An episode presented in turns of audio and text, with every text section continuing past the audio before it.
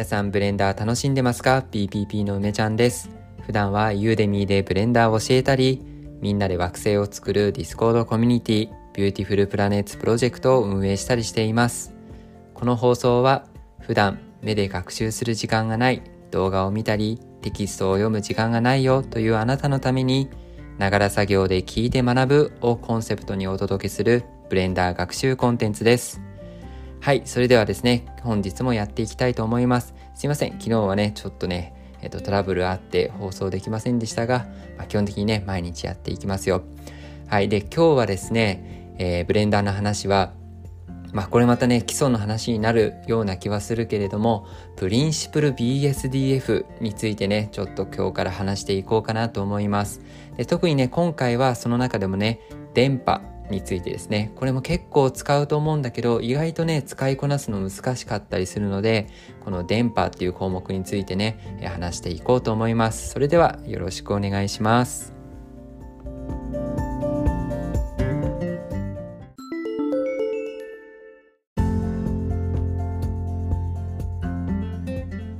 ということで本日はプリンシプル BSDF の電波ですね。で電波に関連してね IOR と電波の粗さそしてねえーと、普通の粗さっていうこの項目についてもね合わせて話していこうと思います。まああとはスペキュラーかな。うん、でプリンシプル BS、えー、プリン噛んじゃったプリンスかもね、 Principle BSDF なんだけれども、最初はね、これがね、デフォルトでマテリアル追加すると出てくるんで、だいたいこれね、あの、なんとなく使っていると思うんだけど、まあ、だんだんさ、マテリアルシェーダー使っていくと、あの、この余計なものがね、いろいろ入っているから、これをディフューズ BSDF でね、置き換えたりとか、要は必要な要素だけでね、作っていったりもするんだけど、まあでもなんだかんだ言ってね、やっぱりプリンシプル BSDF って、こう、この一つのね、えっ、ー、と、ノードでいろんな項目をね、調整できるんで、やっぱり便利ってことで、やちゃんと使いこなせるようにね、なってた方がいいかなと思います。で、今回はね、その中でも伝播ですね。で、まあ、あとは放射とか、えー、サブサーフェイス、このあたりはね、話していこうかなと思います。あとはメタリックとかかな。うん。で、今回ね、その、伝播について話していくんだけど、伝播っていうのは、あの、伝わるのね、伝わる方のね、中身を、あの光が入ってきたらその物体の中を伝わってね、えー、通過していくような表現っていうのを電波によってやることができますね。でまず最初にねこれはえっ、と、アルファっていう項目とは全然違うよってことを、まあ、話しておかなきゃいけないね。アルファっていうのは単純な透明なんですね、透明。で、これは見た目としてね、もう透明にしているだけであって、実際に光の進み方っていうのを計算しているわけではないんだよね。本当に透かしてるだけ。で、電波っていうのはね、この IOR とか、これ IOR って屈折率なんだけど、屈折率とか電波の粗さっていう項目にねよって、えー、と実際見え方っていうのがね変わりますこれは何かっていうと光がね物体の中に入る時にその物体の表面にまず光がぶつかりますよねこの時点で光がまあ反射したり、まあ、散乱したりする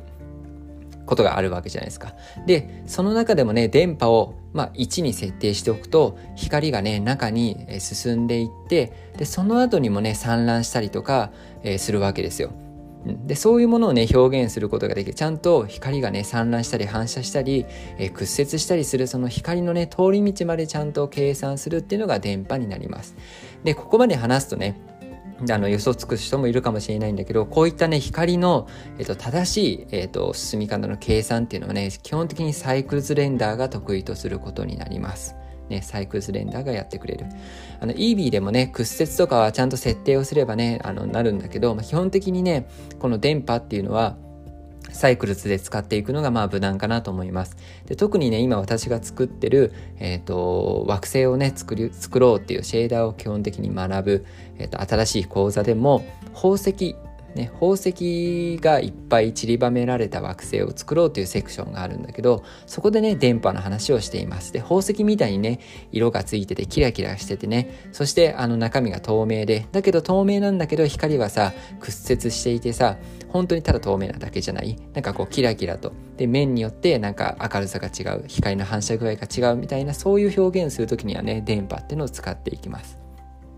はい。で、ちょっとね、前置き長くなっちゃいましたけど、まあ、電波っていうのはまずね、えっ、ー、と、物体の中に光が入っていく、そのパラメータですね。基本的にはね、0か1で設定するのがいいと思います。で、電波をね、1に設定すると、多分ね、あの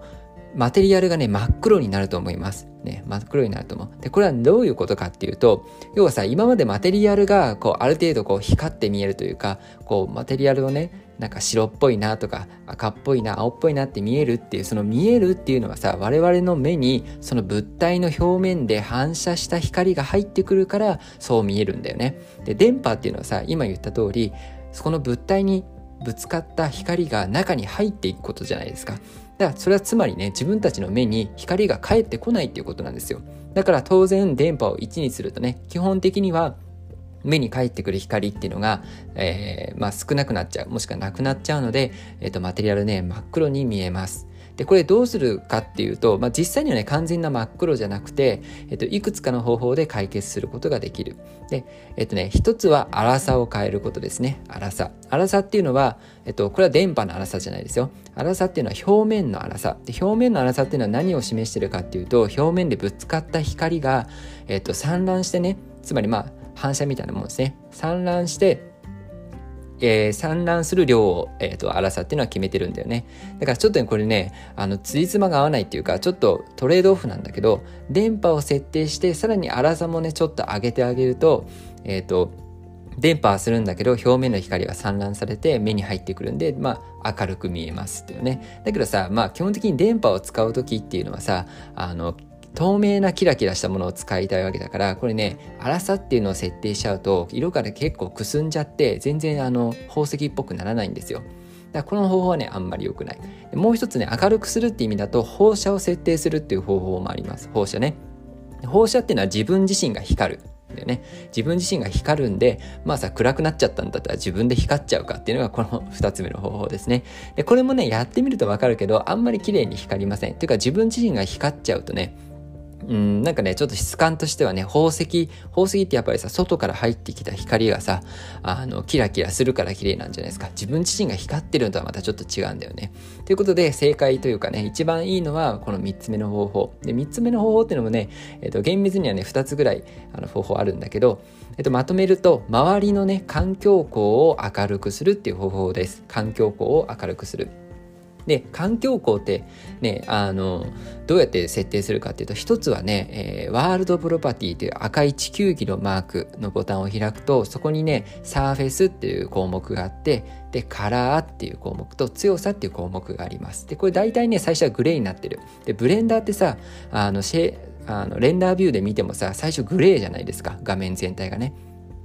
あの色ってね、真っ白にできるんですよ。真っ白ってのはつまり真っ白なぐらい明るい状態にできるんですよ。で、それがそのワールドプロパティのカラーともしくは強さってこで決めてるところですね。強さはね、あの単純にドラッグして動かすと0から1までしか動かないんだけど、これね、手打ちすれば10とか100とか、あの数字、100入れられたかなわかんないけど、まあね、あの大きな数字を入れることができます。大きな数字をね、強さに入れたりとか、そのカラーっていうのがね、グレーになってるんだけど、白い色に変えてあげたりすると、ワールド全体がね、明るくなります。で、明るくなると、外から入ってくる光の量が増えるっていうことだから、この電波を設定したマテリアルも少しね、明るく見えてくるんですね。そうするとこれね、一気に宝石っぽくなります。で、これね、環境光を設定するっていうのは今言ったワールドプロパティでもできるんだけど、よくやられている方法としては、HDRI っていうね、えっ、ー、と、360度画像を、えーと、シーンの中に入れるっていう方法もあります。でこれね今回はちょっと話をしないけど、まあね、ネットにもねたくさん記事が上がっていて360度にね、えーと、写真をね載っけられるんだけどその写真にはねちゃんと環境光っていう明るさの情報も入ってるんだよね。そうするとねこの宝石だったら宝石に向かって外からね光が入ってくるので電波を設定していても真っ黒なマテリアルにはならずにしっかりねキラキラ光ってくれます。これねダイヤモンドとか作る時にねあの虹色に光が屈折してね見えるなんていうでそういう表現する時これ HDRI をねえっ、ー、と使用するとすごくね綺麗にそういう表現ができたりしますよ。はい。ということでね、えっ、と、必要なのは電波を1にするということと、環境光をしっかりね、強くしてあげるっていうことになります。で、この後はね、あとはもう見た目の微妙な違いを作っていく。そのためにね、粗さ、あと IOR っていう屈折率、そして電波の粗さっていう項目を調整します。で、さっき言った通りね、粗さっていうのはあんまり大きくしちゃいけません。で、これね、かなり小さい。ゼロじゃない方がいいんだけど、0じゃないかなり小さい値。例えば0.01とかね。それぐらいの値を入れてあげるといいかなと思います。要はさやっぱり電波だから中に光が進んでいってほしいんだよね。でも表面で散乱されちゃうとそのさいわゆる宝石のさ表面をこう綺麗に磨いたあのツヤツヤしてね。で中が透き通った表現っていうのができなくなっちゃいます、うん、だけどねこれゼロにするとねまたねちょっと変なねあの変な効果が出てきちゃうので、まあ、本当にすごく小さい値を入れるっていうのがここはちょっとミソですね。はい、で次にね IOR 屈折率ですね。これはねあの基本的には実際に決められているというか実物のね宝石の値っていうのを使うといいかなと思います。ちょっとね正確な値忘れちゃったけど例えばエメラルドだったら、えー、1.6ぐらいだよとかね、えーと、ダイヤモンドだったら2.5とかかな。結構ダイヤモンドはねあの屈折率が高いんだけどそうやってねものによって決まってるんだよね。だ基本的にはその値を使うっていうのがいいと思うんだけど必ずしもねそれに、えーと固執することはありません。例えば自分がさやりたい表現っていうのがこうデフォルメされててね強調したいよっていう場合にはこういう屈折率っていうのはね見た目重視で変えていくっていうのが、まあ、最終的にはいいかなと思いますただ現実にはあの正しい値うん、宝石だったら宝石はこれぐらいの値だよっていうのを持ってるってことは知っておこう大体ね屈折率はまあ、1.1から2.5ぐらいの間でね決めておけばまあいいかなと思ってます。で次にね電波の粗さですね電波の粗さっていうのは何かっていうと電波っていうのは物体の中に光が進んでいくことじゃないですかで光がね進んでいった時にさあその光ってどうなると思います？実際にはね無限に進んでね、あのどこまでも通っていくかってそんなことないですよね。いつかはねだんだん減衰して弱まっていくんですよ。これ何かっていうとやっぱりさ物質のさ中とはいえ例えばなんかこうこうちょっと変難しい話になっちゃうけど流解っていうかさこうなんていうの？こう海面があるわけですよ。ちょいろいろね反射しちゃう面とかまあ反射っては言わないかな、えっと、散乱しちゃうつまりねだんだん光がねこう細かい壁にぶつかって減衰してね弱まっちゃうっていう現象が起きるんですよ。そうね、だから中に通った光がだんだん弱まるっていうのを表現するのにこの電波の粗さっていうものがあります。だからねこれ設定すると少しねあのクリアな表現から少しくすんでくるんだよねでくすむと宝石としては微妙なんじゃないのって思うかもしれないけどこれはねわずかでも設定しておいた方がちょっとリアルな表現になるっていうのが正しいと思います実際にねあの宝石を作ってねモデリングしてこの電波1にして電波の粗さのありなしで見てみるとやっぱりねどっちかっていうとこう重厚感があるというかさその物質的ちゃんと物質的に見えるのは電波の粗さを設定した時なんですよね。これはね実際あの自分で作って比べてみると面白いかもしれません。はい。ということでね、えーと、まとめると,、えーと、宝石のようなねああいう中に光が通ってでも光が通るんだけどそれはあの透明単純な透明ではなくて屈折したり、えーと、表面で散乱したり、えー、と内部で散乱するでそういったものには粗さ、えー、IOR 電波の粗さっていうパラメータを使いながら電波っていうものをね1に設定することで、えー、表現ができますよっていうことでした。これがねプリンシプル BSDF の中に入ってるパラメータで全て、えー、操ることができます。でちなみにね表面でキラキラね光るその反射に関してはスペキュラーっていう項目があってこれもね宝石ごとに決まってます。うん。まあこれもでもさ、決まってるとはいえ、キラキラさせたいんだね、強調させたいんだってことが結構あるんですよね。なんでね、このスペキュラーに関しても自分でね、調整してあげるのがいいかなと思います。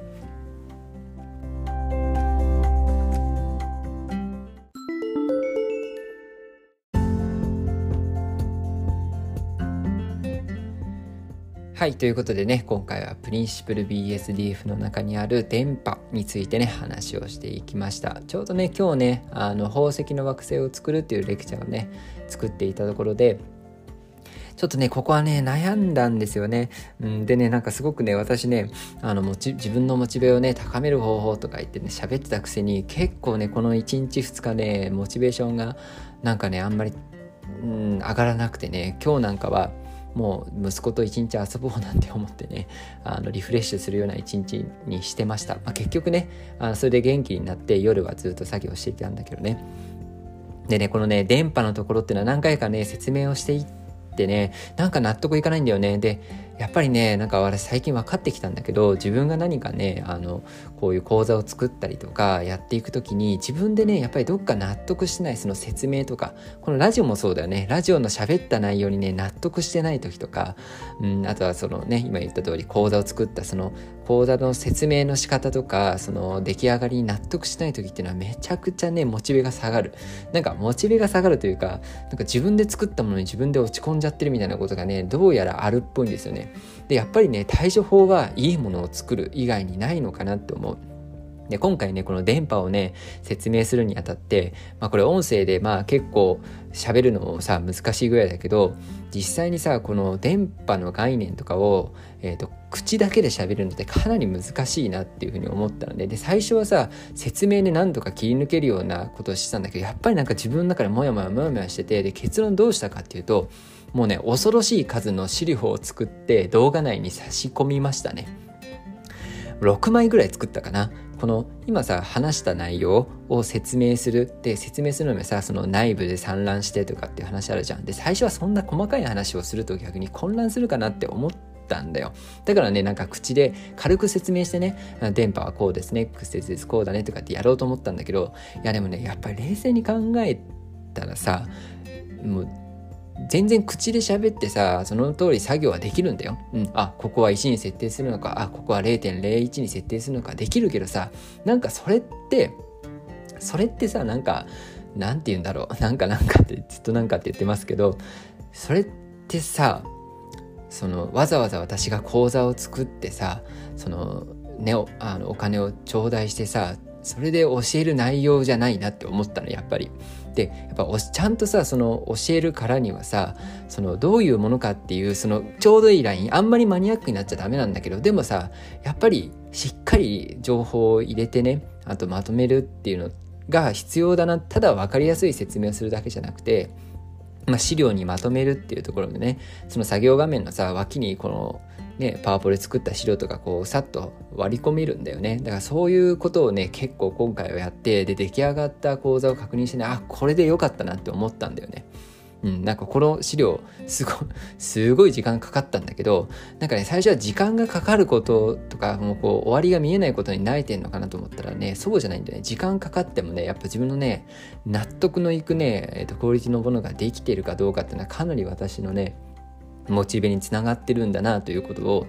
あ今日ね改めてというかねまあ、うん、実感しましたねだからこう時間がかかってもいいからいいものを作ろうっていうのはまあこれ当たり前なんだけどあの思いました今日ね改めて。うんで今日はね、あのー、いい感じに結局ねそういうことに気づけたおかげで、えー、かなりね準備をしっかりまたね、えー、重ねていい講座がね作れたかなと思ってます。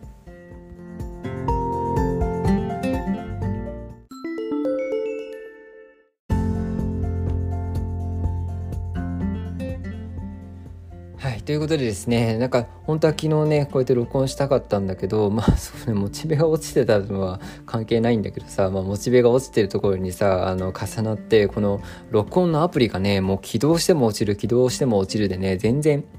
一回アプリ削除してですね、再インストールとかしたけどダメだったんだよね。でね、結論、えっと、iPhone の、えっと、アップデートをしたら、まあ、なぜか治るっていうね、えっと、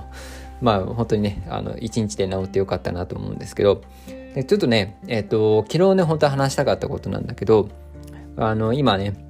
運営しているえーと、BPP、ビューティフルプラネッツプロジェクトっていうね、えーと、コミュニティの中で結構ね、嬉しいことがあったんで、ちょっと報告をしたいなと思います。で前回もね、あの、NFT のコレクションをね、えー、マスコットキャラクターのコレクションとして出しましたよって話もしたんだけどまたねちょっと毛色が違って、えーと、今ねその、まあ、パルサーちゃんっていうのをマスコットキャラとして置いていて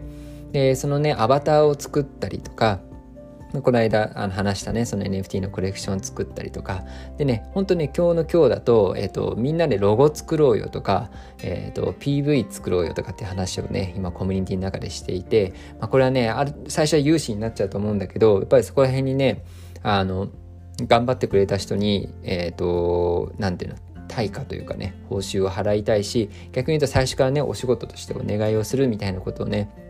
しっかりやっていきたいなと思うんですよ。で、それにね、関連して、実はすごい嬉しいことがあって、このアバターをね、作ってくれている方がコミュニティ内にいるんですけど、で、そのね、えっ、ー、と、進捗とかをコミュニティ内で、えっ、ー、と、共有してくれてたんですよ。で、そしたらね、他のコミュニティメンバーから、えっ、ー、と、そのね今作ってくださっている方に、えーと、そのねアバターの作り方の指南をいただけないでしょうかっていうのをねお仕事でね依頼してくれたらしいんですよでこれ私は伝え聞いてねえあそんなことがあったんだっていうのと同時にいやもうこれこういうことが起きてほしかったんだっていうのをねもう本当に聞いた時にね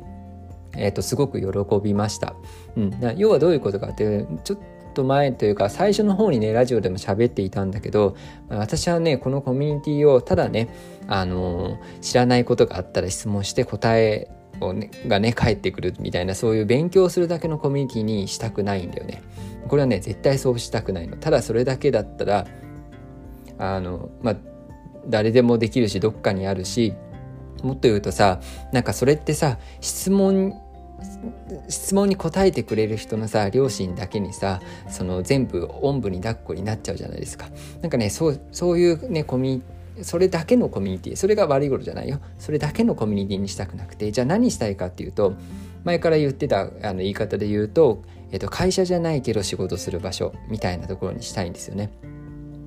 会社じゃないけど仕事する場所。で、それの定義っていうのはね、まあもうちょっと深掘りしていきたいんだけど、まあ要はさ、あの、割と自由にね、これ、これを甘いこと言いますよ。あの、割とみんながね、自由に、そして、あの、束縛なくね、自由に気ままなペースで、だけど仕事をしてね、お金のやり取りも含めて、えー、みんなが得意なことでね、貢献をして、そして、えー、なんだろうな、お仕事とか、いろんなイベントとか、ねえーとまあ、勉強もそうだしいろんな政策とかをみんなでしていきたいそういうコミュニティにしていきたいんだけど、まあ、まさにねそのコミュニティの中でやってることを見てあこの人に教わりたいっていうのでね、えーと、お願いが来てそれでお仕事としてねちゃんと何て言ったら受注ができるみたいななんかあこれすごく嬉しいなというかもうまさにそういうことがたくさんね起きてほしいなと思うわけですね。でそれはさ別に私のコミュニティ内でさで私のコミュニティだって言ってるけど別に私にお金が入ってくる必要はなくてもうさコミュニティの中でさその需要と供給っていうのが成り立ってるっていうのがすごく理想だなと思うんですよね。うん、なんか今ねさっきあの新しい試みをしていて、えーと、まだねそれは要はコミュニティが持っているお金っていうのは基本的に私が、えー、私のお金になってるんだよね私のお金ってつまりだから私の普通の稼ぎってことですね。だからなかなかさこう羽振りよくバンバンバンバンお金使えないっていうすごい苦しさがあるんだよね。もっともっとなんかさ会社として稼いでいればさこういろんなことを皆さんにお仕事としてね前提としてバンバンバンバンお願いしたいなっていうのはあるんだけどまだまだね私にそういう体力はないからまあ部分的にはね今回のアバターを作るとかも完全に私からねがっつりお願いしてるものに関してはしっかりお金をお支払いしているんだけどやっぱりねみんなのね行為に甘えちゃう部分っていうのはまだまだある。だけどねなんかそれをだんだんなくしていってね、えーと、メンバー同士でそういうやり取りをしたりとかあとはねなんとか、えーと、いろんなとこからお金を集めてでコミュニティメンバーの中でね、えーと、お仕事を、えー、みんなでやっていって同じ目標に向かってね一つの政策をやっていくだけどねそれは会社ではないからそのね、えー、納期みたいなものをねあまり設けずにねやっていきたいって思ってるんですよ。ね、仕事で完全な仕事でやる場合にはさあの納期ってもう最も大事なものじゃないですか。で私はねこれはあの最も大事なものにしたくないんですよ納期を。うん、そういうね軸でねなんかやりたくない。仕事なんだからいついつまでやらなきゃいけないみたいな感覚でやらないようなコミュニティのねなんかそういうシステムっていうかねそういうまあ仕組みというか風土というかそういうものを作っていきたいななんて思っています。でそんな中でねまあ本当にそんなことを思っているだけなんだけど実際にそういうあのこういうことを教えてくださいっていう風なえ実際にコミュニティの中の活動を見てこれをこの人に教わりたいって思ってね実際にそういう声をかけてくれたことがすごいね嬉しかったしあのそういうことがね増えればいいなって同じこと何回も言ってますけどまあそういうことが何回も増えればねいいなと、えー、本当に思いましたねその話を聞いた時。なんでねあのこれからねまた本当にさこうやってこういうことしたいああいうことしたいって言ってもなかなかさ自分だけのものじゃないからね。自分だけの意思でコミュニティっていうのは生きてないからなかなかそういうふうにね思った通り動くわけじゃないしそんな簡単じゃないんだけれどこういうね一つ一つのなんか出来事っていうのをねあの大切にして、まあ、参考にしてであのまあ継続したりその活動がね広がっていくように、まあ、私もできる限りのね、えー、工夫を、まあ、この発起人としてはやっていきたいなと思っています。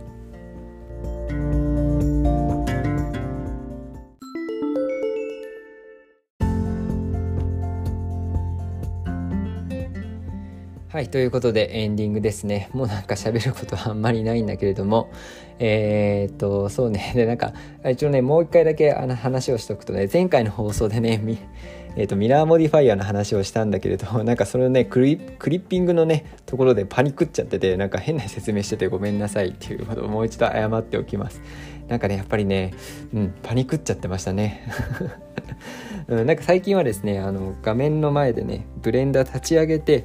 ブレンダー一応ね画面確認しながらね喋るようにしてますね要はねあのなんか座標軸とかが頭の中でね想像しながら喋ってるとなんか、ね、いつの間にかこんがらがっちゃってたりとかねしてね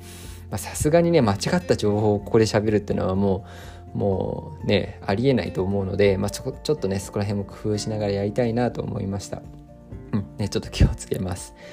はい。ということでね、えっ、ー、と、最近はね、なんかもう、ラジオを撮っててもさ、本当一日一日新しいことが起きてさ、なんかね、新しいコレクションが完成したり、えっ、ー、と、今日なんかはさ、みんなでロゴを考えてたんですよ。ね、コミュニティ内で。この BPP のロゴね。いやまあさこれがさちょっと今今みんながさ自由に作ってくれてるんだけどこれ面白いねこれちょっとコンペをやりたいなと思っていてちょっとねなんか私ロゴの作るセンスとかねもう全く今のところ皆無なので 皆さんのね、えー、作品というかねロゴの案を見てねうわこれいいなあれいいなとかっていうね もうただただ楽しいね、えー、時間を過ごしたいななんて思ってます。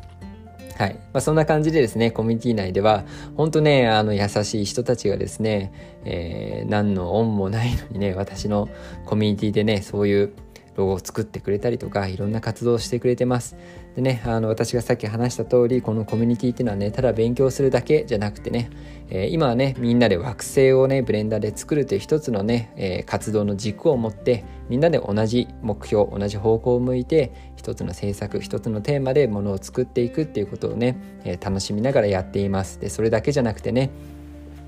えーと、パルサーちゃん率いるね、えー、セレッシャルズっていうキャラクターをね今作ってるんだけどそのまあ PV 作ったりとかまあ、チームのロゴ作ったりとかそういうことをねして自分たちのねキャラクターの世界っていうのを自分たちで作っていく。でなかなかさそんなことさ人生でやると思ってなかったし私も。皆さんはどうですか？自分でさじゃあ例えば今からポケモン作ってくださいとかマリオ作ってくださいとかねファイナルファンタジー作ってくださいとかドラクエ作ってくださいとかねいやいやいやってなるじゃないですか。でもさ今さ作れる時代だと思うんだよ。全然違う作り方でね作れる時代だと思うんだ梅ちゃんはでそういうことをねやりたくてこのコミュニティを作ってるでそこにはさっき言った通りお仕事っていうものが絡んでてもいいんだけどそこにはねさらに会社ではない働き方をそこに作りたいなと思ってる。